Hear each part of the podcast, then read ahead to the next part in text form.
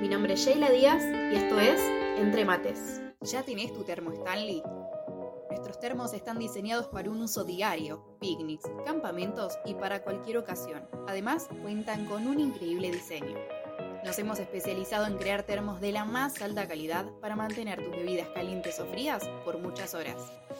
Nuestros termos pueden venir solos o con algunos accesorios para compartir tu bebida con amigos. Elegí tu termo favorito en www.stanley-pmi.mx barra termos. Llegamos al quinto episodio y hoy les traigo una película basada en hechos reales. Estrenada el 24 de octubre de 2018, Bohemian Rhapsody es la película que narra la historia de Freddie Mercury. Tarahui tiene el poder de transformar. Transformar naturaleza en una hierba con cuerpo, rendimiento y un sabor único. Subite al sabor que no se queda a mitad de camino. Subite al sabor de Tarahui. Para ponernos en contexto, por si algún despistado que está escuchando y no sabe quién es Freddie Mercury, este fue un cantante, compositor, pianista, guitarrista, diseñador gráfico y músico británico conocido por haber sido el vocalista principal de la banda de rock Queen. ¿Sos de los que les gusta hablar por horas de cualquier tema?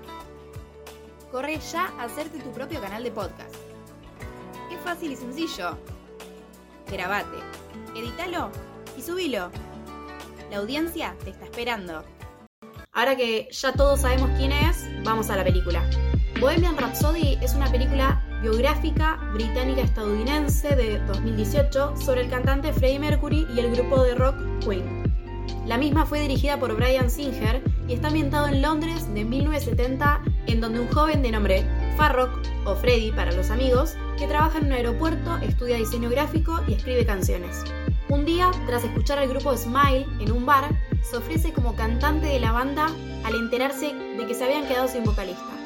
Con la integración de varios a la banda, ya denominada Queen, tocan en locales pequeños de Inglaterra hasta que deciden vender su camioneta para poder producir su primer álbum.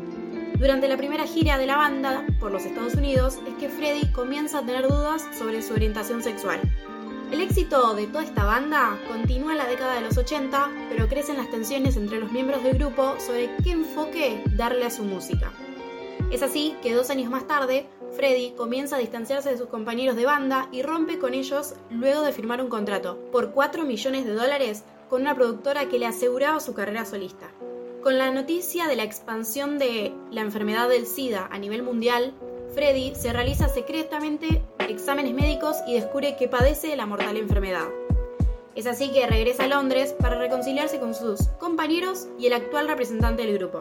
Tras reunirse con los mismos y reconciliarse con su familia, luego de un concierto, Freddy le revela a sus compañeros que padece esta enfermedad. Finalmente, Freddie fallece en 1991 a causa del SIDA y todos los miembros de Queen crean la fundación Mercury Phonics Trust en su honor para ayudar a todos aquellos que luchan contra la misma enfermedad. Cabe destacar que esta película viene a remover varios sentimientos, pero no el de tristeza y el de lástima por la corta estadía de esta leyenda, como lo fue Freddie, sino que ponen un estandarte a un hombre que amaba con locura la música y también deja esta esperanza de que todo sueño es posible. Así que con esto último doy por finalizado el episodio. Mi nombre es Sheila Díaz y esto fue Entre Mates. Entre Mates Podcast.